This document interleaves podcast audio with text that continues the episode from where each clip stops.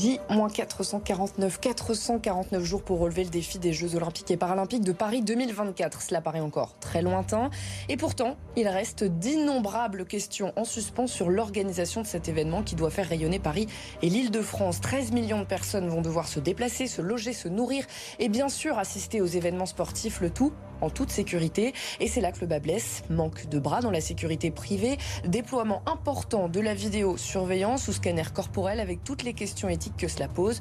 C'est ce que contient le projet de loi relatif aux Jeux Olympiques et Paralympiques de 2024 qui fait l'objet d'une saisine du Conseil d'État euh, pour évoquer, du Conseil constitutionnel, pardon, pour évoquer cet épineux sujet. Nous serons avec euh, Raphaël Rémy Leleu, présidente de la commission en charge de l'espace public, de la mobilité et de la sécurité à la ville de Paris et vice-présidente du groupe écologiste au Conseil de Paris. Nous serons également avec Éric Schall, vice-président UDI de la commission sécurité à la région Île-de-France cette fois-ci. Comment assurer la sécurité des Jeux Olympiques et Paralympiques 2024 et de la Coupe du Monde de rugby qui euh, se déroulera au mois de septembre? Île-de-France Politique, c'est parti.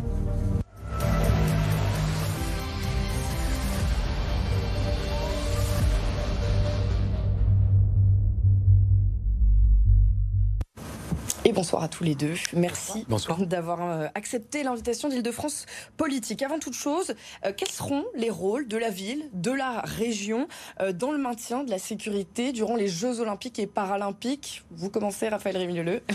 Je peux essayer de commencer. Le rôle de la ville est très spécifique puisque c'est Paris qui est la ville hôtesse des Jeux olympiques et des Jeux paralympiques. C'est là que la majorité euh, des épreuves auront lieu. Après, sur les questions de sécurité, il y a tout de même une grande partie des missions de sécurité qui reviennent à l'État, bien mhm. entendu, mais aussi au COJO et à l'organisation même des Jeux pour la région Oui, la, sécurité, c'est l'affaire euh, de l'État. C'est euh, vraiment l'État qui a la charge de la sécurité. En l'occurrence, c'est le préfet euh, de la région Île-de-France, Laurent Inès, qui va gérer la majorité de, de, préfet de, police de Paris. mais tout le monde fait là.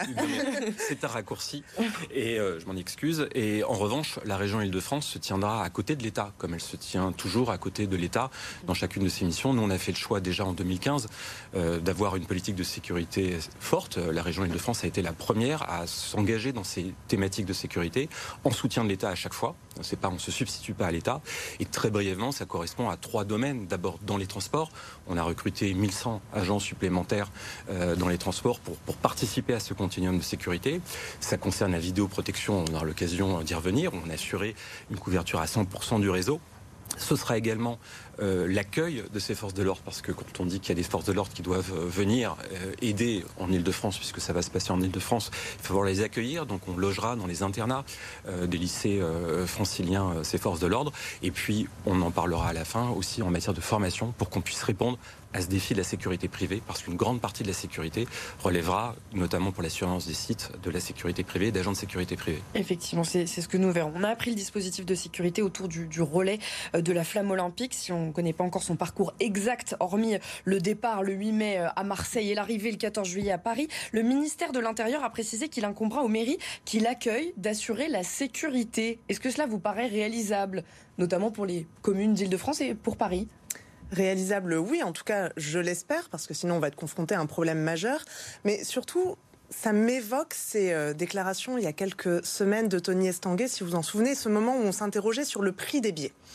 Et Tony Estanguet expliquait que les billets, certes, pour les Jeux Olympiques et Paralympiques sont assez chers. Et il disait qu'il n'y aurait pas un sou d'argent public qui financerait les Jeux. Et en fait, ça, c'est un raccourci qui est, à mon sens, très problématique parce que si l'organisation même des Jeux, en effet, dépend du Comité international olympique, on voit l'investissement très important des collectivités territoriales pour accueillir la flamme, pour participer au continuum de sécurité. Donc, on ne peut pas faire comme si le service public ne répondait pas très présent pour organiser euh, les cérémonies, mais aussi toute la sécurité autour. Donc, il va y avoir un engagement réel des collectivités publiques voire de l'argent des collectivités publiques L'engagement est constant, mais je crois qu'on ne peut pas simplement raisonner comme ça. Euh, enfin, c'est une balance euh, coût-avantage. On va avoir 16 euh, millions de, visiteurs, il va y avoir aussi beaucoup de, profits qui sera généré de ces événements.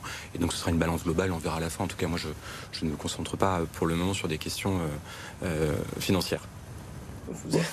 en fait, les, la question financière participe de l'organisation euh, des JOP en tant que telle et aussi d'un minimum de transparence que je pense on doit à chacun et à chacune, puisque bien entendu, il y a des enjeux de rayonnement, des enjeux de tourisme, des enjeux sportifs avant tout à ces JOP et des inquiétudes légitimes sur euh, la tension que va faire reposer un tel événement sur le service public. Et c'est important qu'on affronte ça de manière très réaliste. C'est d'ailleurs la Cour des comptes qui nous y invite.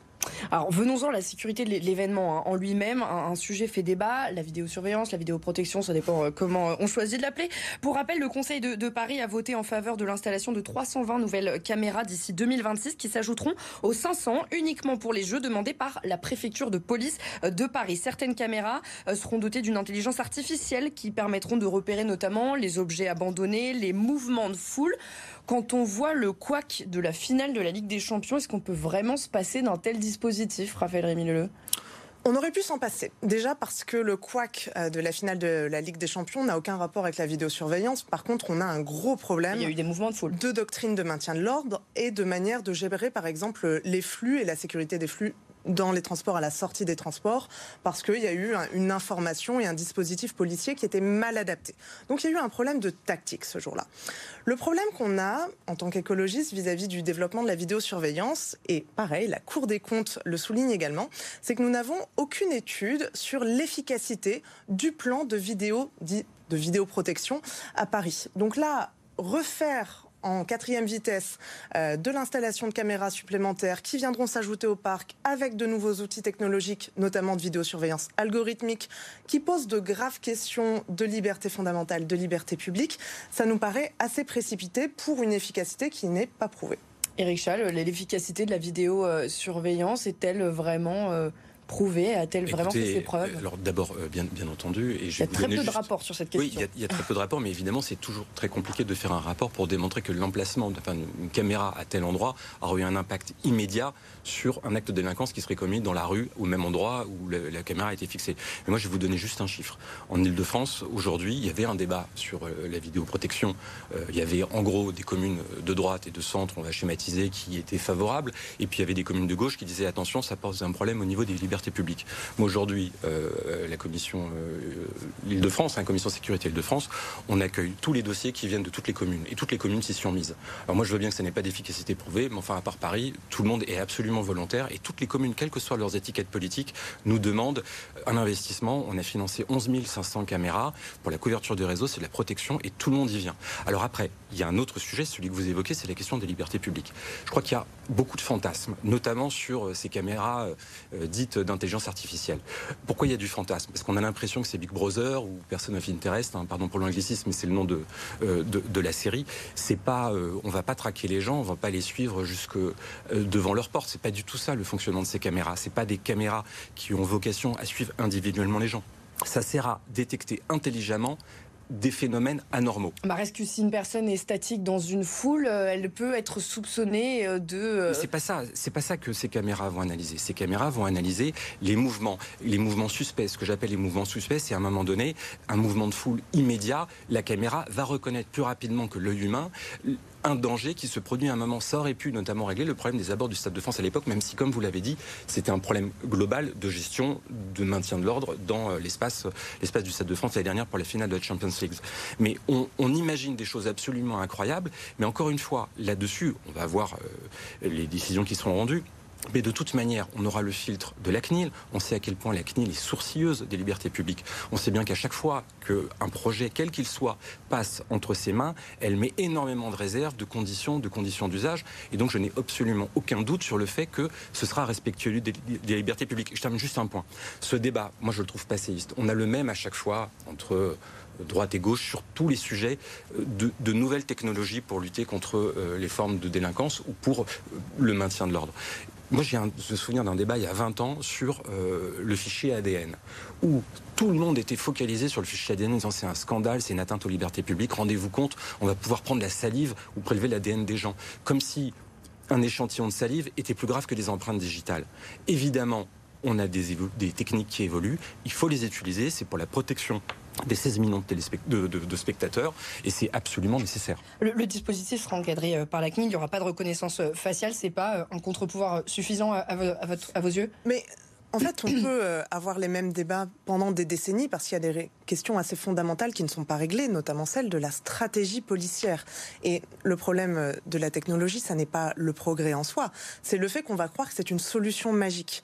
Euh, Typiquement, sur la vidéosurveillance, ce qui avait été proposé à Paris, c'était la mise en place d'un comité éthique de la vidéosurveillance pour pouvoir vérifier justement avec des experts, des experts, des juristes, des spécialistes des libertés fondamentales, mais aussi un examen cas par cas des situations problématiques.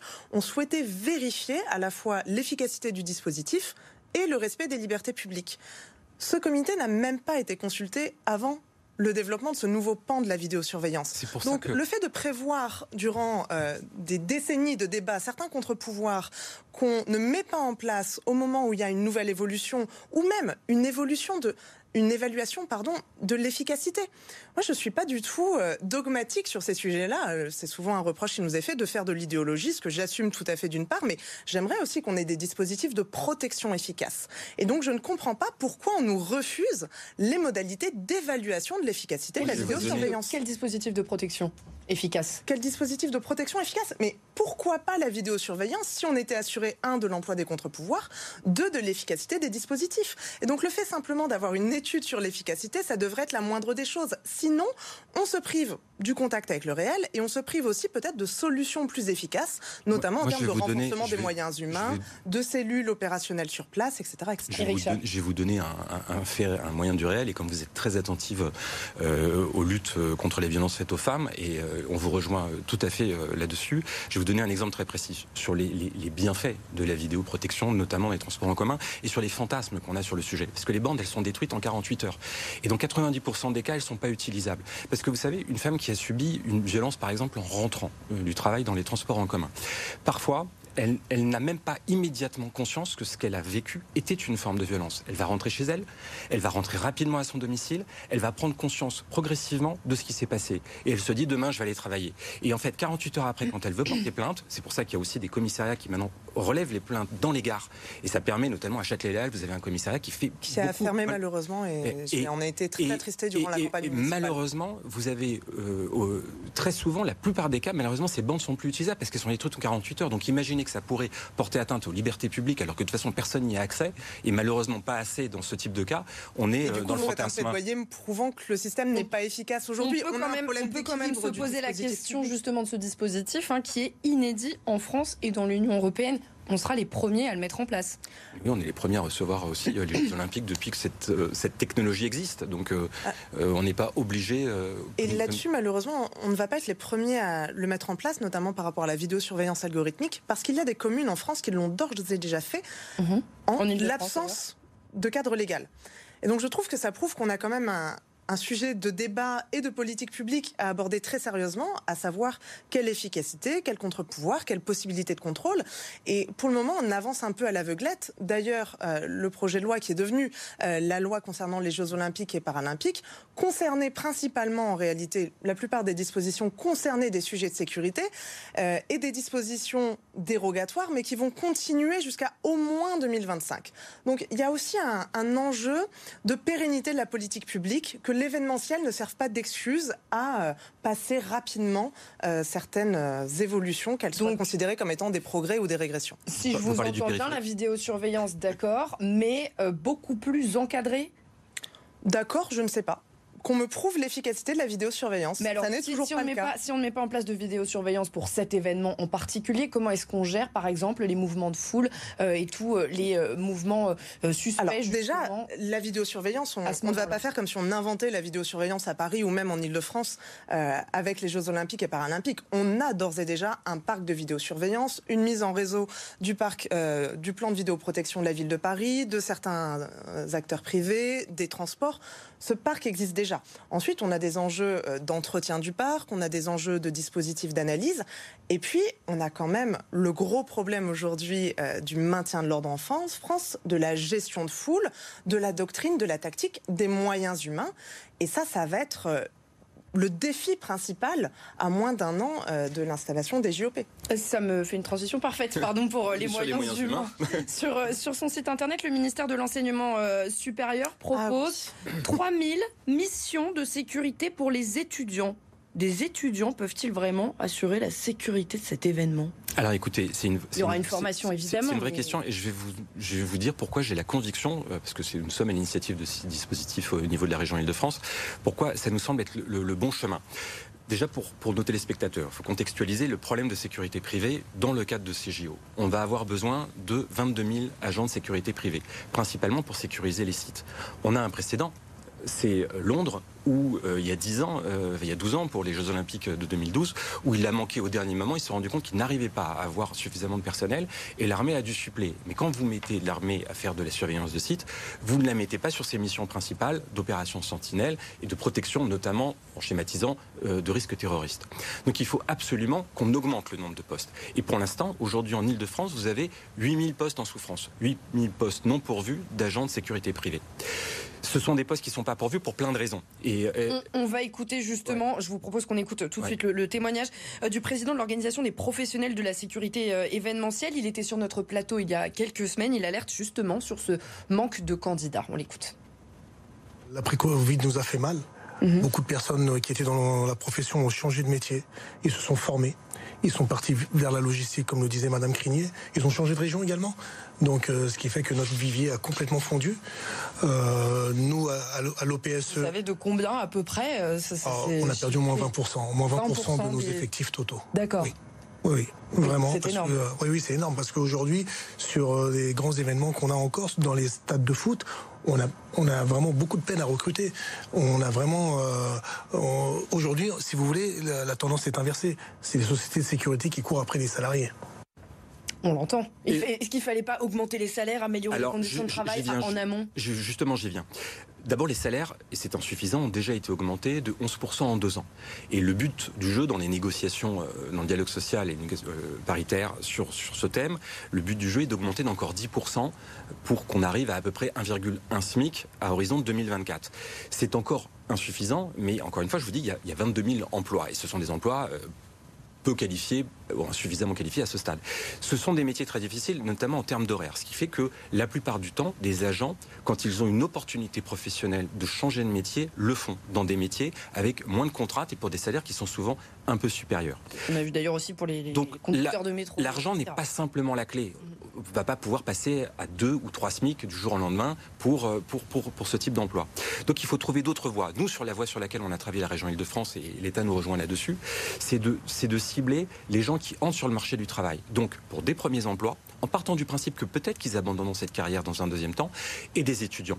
Pour ça, on a doublé le nombre de postes de formation, puisque la région a la compétence en matière de formation. On double le nombre de, de formations. On va passer à plus de 5000 formations on va réduire la formation de 175 heures à 105 heures pour la cibler sur ce type de problématique. Et surtout, on va accompagner les étudiants pour rentrer dans, cette voie-là. Euh, ça va faire des jobs étudiants, ce qui est très important aussi pour eux. On sait à quel point il y a un problème de précarité. Et pour les accompagner dans cette voie-là, on va mettre une prime de 2000 euros. C'est le prime que, Valérie Pécresse a voulu mettre en place pour tous les métiers euh, en tension, de manière à ce que lorsqu'un étudiant ou euh, quelqu'un qui prend une formation pour rentrer sur le marché du travail choisit un métier qui est en tension, c'est le cas de la sécurité privée. Il est cette prime de 2000 euros qui lui permet tout de suite de commencer. Et ça, ce sera le cas pour les, pour les personnes qui ce, vont Ce sera le cas immédiatement. Et on va aller en rencontre des jeunes, mais pas les jeunes en général. On va aussi cibler dans les fédérations. Le but, c'est de faire des meet-up avec toutes les fédérations sportives de faire en sorte que des jeunes qui sont engagés dans des fédérations sportives, qui sont eux-mêmes sportifs, puissent se dire à un moment donné, tiens, il y a cette possibilité d'avoir ce job à ce moment-là. C'est l'engagement de Valérie Pécresse avec Frédéric Pechnard qu'on a mis en place. Raphaël Rémilleux. Moi, il y a une problématique sur euh, l'ensemble de la filière sécurité qui déjà a été très fortement impactée par la crise Covid, comme toutes les filières concernées par l'événementiel. C'est ce que disait le, président de l'organisation professionnelle. Comme même euh, les formations, y compris euh, dans les lycées professionnels et les lycées techniques. Et on voit que là, l'adéquationnisme de la formation ne va pas pouvoir euh, apporter une solution directe dans les délais qui sont les nôtres et qui sont très contraints. Euh, il y a 3500 agents et agentes disponibles aujourd'hui. Il en faut au moins 22 000. Alors certes, il y a des dispositifs, certes, il y a une formation euh, raccourcie, certes, il y a une prime, mais les conditions de travail et les salaires restent des problématiques majeures. Et puis, les personnes qui vont suivre cette formation réduite, ça va leur permettre d'avoir cette certification d'agent de sécurité, mais jusqu'en 2025. Si ils souhaitent ensuite poursuivre dans cette voie-là, il faudra faire un complément de formation qui sera payant et qui leur permettra ensuite de continuer. La réalité, c'est que d'ici un peu plus d'un an, on n'aura pas formé suffisamment de personnes. Ça fait des années qu'on alerte, on sait que la filière n'est pas prête, on y est allé quand même, et donc il va y avoir très probablement le besoin d'un recours aux forces intérieures, police, gendarmerie, militaire. Et là, ce qui m'inquiète beaucoup, c'est qu'on n'a pas encore les scénarios alternatifs sur la table. C'est une réclamation faite par des parlementaires de l'ensemble des partis d'ailleurs, c'est une réclamation faite par la Cour des comptes, parce qu'on a besoin d'estimer au mieux quel sera l'appel que nous ferons aux forces de sécurité intérieure, y compris parce que ça va poser des questions stratégiques un peu partout dans je, le pays. Je pense qu'il faut prendre le problème dans J'entends ce que vous dites, hein, mais je pense qu'on doit prendre le problème dans l'autre sens. On a besoin de ces 22 000 jobs. Sans doute qu'on aura du mal à arriver à 22 000. Mais la question, c'est à combien on se rapproche de ça? Parce que comme vous l'avez dit, alors c'est pas la police et la gendarmerie qui vont suppléer parce qu'elles sont déjà mobilisées au maximum, à 100%, à plus de 100% de ce qu'elles peuvent faire sur les événements, mais c'est à la fin euh, les militaires qui vont devoir euh, suppléer. Mais moins, la police et la gendarmerie sur des fonctions d'encadrement. Moins on aura de militaires qui suppléeront des agents de sécurité privés sur la surveillance de sites ou ce type d'activité, plus ils pourront être concentrés sur leur mission. C'est ça qui est absolument essentiel. Mais euh, donc, la, question notre revient objectif, aussi pour la police et les gendarmes. Un problème la, question revient aussi pour la police et les gendarmes, c'est-à-dire que et les pompiers, si jamais et les, pompiers, si je puis me permettre, parce que pour la brigade des sapeurs-pompiers de Paris, en marge des Jeux Olympiques et Paralympiques euh, qui n'a aucun rapport avec euh, l'événement, comment est-ce que ça va se passer? Un exemple la brigade des sapeurs-pompiers de Paris, aujourd'hui, intervient déjà plus que ce pourquoi elle est dotée. Ils font euh, des efforts extraordinaires pour être encore plus présents que euh, ce qu'on leur donne effectivement comme moyen.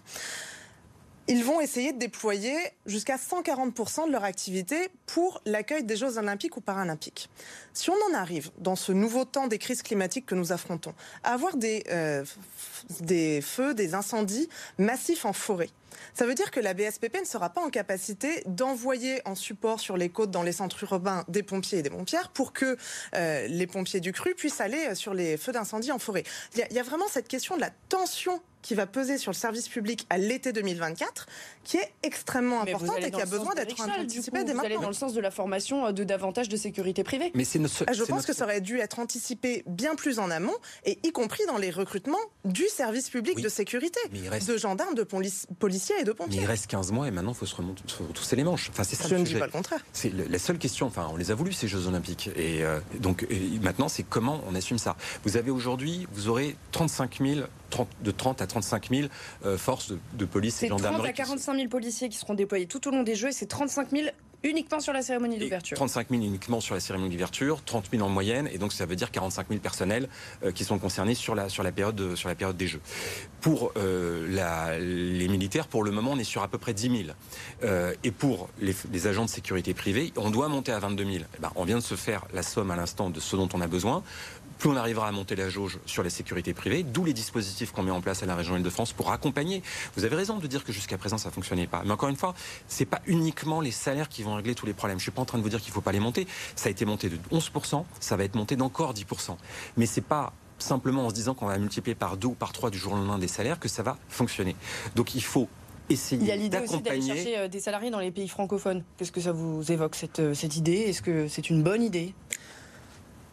Mais en fait, on va se retrouver sur une tension euh, extrêmement importante dans un secteur où le recrutement est déjà en tension. Et moi, ce qui m'inquiète, c'est vraiment cet aspect euh, dérogatoire. J'ai peur qu'on mette dans une énorme machine des gens qui finalement ne seraient pas euh, suffisamment prêts, pas suffisamment formés. Et il faut en effet redoubler d'efforts, mais aussi d'exigences. Il y a, euh, le, ministère de l'Intérieur qui a annoncé la possibilité, l'impossibilité, pardon, de prendre des jours de congé pour les policiers. Ils vont devoir annuler tous leurs congés annulés. Est-ce qu'il n'y a pas des, des risques de surmenage et donc de bavure policière J'espère qu'en attendant, on le aura le moins malmené possible dans les 15 mois qui précèdent. Parce que pour le SMAN, ce qui m'inquiète aujourd'hui, c'est la santé actuelle des personnels euh, des forces de l'ordre aujourd'hui, parce qu'ils subissent depuis des mois euh, des charges de travail considérables, hein, euh, et pour les raisons qu'on sait. donc, ils pourront absolument réussir leur mission si euh, d'ici là, ils ont pu un peu recharger les batteries, et pardon d'être un peu prosaïque, mais euh, ce qu'ils vivent depuis quelques mois, euh, s'ils continuent de le vivre encore pendant 11 mois, ils vont avoir 15 mois, pardon, ils vont avoir beaucoup de mal à être prêts. Mais j'ose espérer qu'à un moment donné, on va se remettre dans le bon sens et qu'ils seront prêts le moment venu. Raphaël Gérald Darmanin, premier flic de France, c'est parmi les plus mauvais DRH. On doit des centaines de millions d'heures supplémentaires de repos non pris aux policiers de la police nationale aujourd'hui en France. Il y a des problèmes d'organisation, il y a des problèmes euh, de remise en état des commissariats. Et c'est vrai qu'ajouter aujourd'hui aux policiers aux policières cette information selon laquelle elles et ils ne pourront pas prendre leur congé durant l'été 2024, c'est une pression énorme et une police sous pression avec par ailleurs une tactique, comme je l'évoquais tout à l'heure, qui n'est pas à la hauteur et un sentiment de défiance entre la police et la population qui va grandissant ça ne nous met pas dans de très bonnes conditions pour accueillir un événement d'une ampleur pareille. Je ne peux pas laisser dire ça. Enfin, la défiance, euh, elle est. Euh, la défiance est grandissante. Je ne dis pas que c'est une bonne chose. mais la défiance, elle existe dans un camp. Et encore, enfin, je trouve incroyable d'expliquer que euh, le ministre de l'Intérieur, dont je ne suis pas le défenseur, aurait une responsabilité dans le fait qu'il va dans demander. Dans le fait de payer les heures supplémentaires aux policiers, il a une responsabilité. Dans le fait de demander dans 15 mois une mobilisation maximum des forces de sécurité, euh, des forces de l'ordre de notre pays pour pouvoir accueillir les 16 millions de visiteurs euh, des Jeux Olympiques. Bien entendu, c'est un secret de polichinelle. Tout le monde savait que le moment venu, il serait mobilisé. La question que je me pose et, pleurer là-dessus en se disant ah là, ça va être très dur pour ces personnels, je vous encourage surtout à faire en sorte de les libérer tous les week-ends quand depuis maintenant des années entre gilets jaunes. il, suffit, que la réforme des retraites euh, soit retirée, mais on ne va pas, pas empêcher aux gens de manifester, ce qui est une liberté fondamentale. C'est pour d'autres raisons que les Jeux Olympiques. On reste sur la politique locale, s'il vous plaît. On ne passe pas sur la politique nationale. Euh, est-ce que euh, on va parler juste très très brièvement de cette cérémonie d'ouverture qui s'annonce euh, comme un réel défi parce que c'est la première fois que ça, ça, ne se passe pas dans un stade. Il y a 600 000 spectateurs qui sont attendus. Il y a une répétition en juillet, donc dans deux mois. Est-ce que le public sera déjà prévu au galop d'essai? Est-ce que vous, vous avez cette information? Non, pas encore, mais on espère bien pouvoir recevoir euh, le préfet de police, euh, Laurent Nunez, en troisième commission justement du Conseil de Paris, pour qu'on puisse évoquer euh, la sécurisation des JOP et notamment cette cérémonie d'ouverture qui est le centre de beaucoup d'attention. Est-ce que vous avez cette information au non, niveau mais évidemment, de, la région? Je l'ai pas. Par contre, nous, on a quand même un, point de désaccord. Vous voyez, j'ai défendu tout à l'heure le ministre de l'Intérieur. On a un point de désaccord avec l'État sur la cérémonie d'ouverture, c'est sur la jauge. D'abord, il faut le remettre dans le contexte. C'est un événement absolument extraordinaire. D'habitude, une cérémonie d'ouverture, hein, pour nos téléspectateurs, ça se fait dans un stade, 80 000 mhm. personnes, c'est une cérémonie fermée. Et en gros, tout le monde la regarde à la télévision. Mais là, c'est sur un fleuve, il y a des risques. Ça va être sur un fleuve, avec des spectateurs sur les deux rives, mhm. et sur 6 km. Ça va du pont d'Austerlitz euh, à la Tour Eiffel. C'est absolument extraordinaire, mais un risque considérable, où vous l'avez dit tout à l'heure, 35 000 forces de l'ordre seront euh, mobilisées uniquement pour, euh, pour, pour cette soirée. Nous, on a un problème de jauge. Euh, L'État veut la fixer à 600 000. On considère que c'est pas réaliste. Pourquoi c'est pas réaliste? Parce que, indépendamment même du fait que ce sera un week-end de chassé croisé, on va avoir en train d'être euh, plus ou moins étudié en ce moment, non? Oui, mais, on, est heureux d'être entendu euh, parce que jusqu'à présent c'était 600 000 et, heureusement que tout le monde se rend compte de cette difficulté parce que c'est un problème en fait de transport. Les franchissements des ponts ne se feront que par les transports en commun, que mhm. par le métro. Et à partir de là, nous on considère qu'il y a un risque de euh, mouvements de foule et qu'on ne peut pas accueillir simultanément ces 600 000 personnes, plus les autres touristes bien entendu, dans les transports en commun. Euh, et donc on a cette inquiétude, on demande, la, présidente Valérie Pécresse, vraiment à, insister sur le fait qu'on devait essayer de respecter cette jauge de 500 000. C'est pour la sécurité de nos concitoyens, même si on aurait aimé accueillir des millions de personnes sur les berges de Seine, bien entendu, mais ce ne serait pas réaliste. On est arrivé au terme de cette euh, émission. Je vous remercie infiniment euh, d'avoir été les invités euh, d'Île-de-France Politique, donc sur la sécurité autour des événements mondiaux qui attendent notre région. On a beaucoup parlé des Jeux Olympiques et Paralympiques, assez peu de la Coupe du Monde de, rugby qui sera un petit galop d'essai. voilà, donc on se retrouve évidemment juste après. L'information continue sur BFM Paris de France.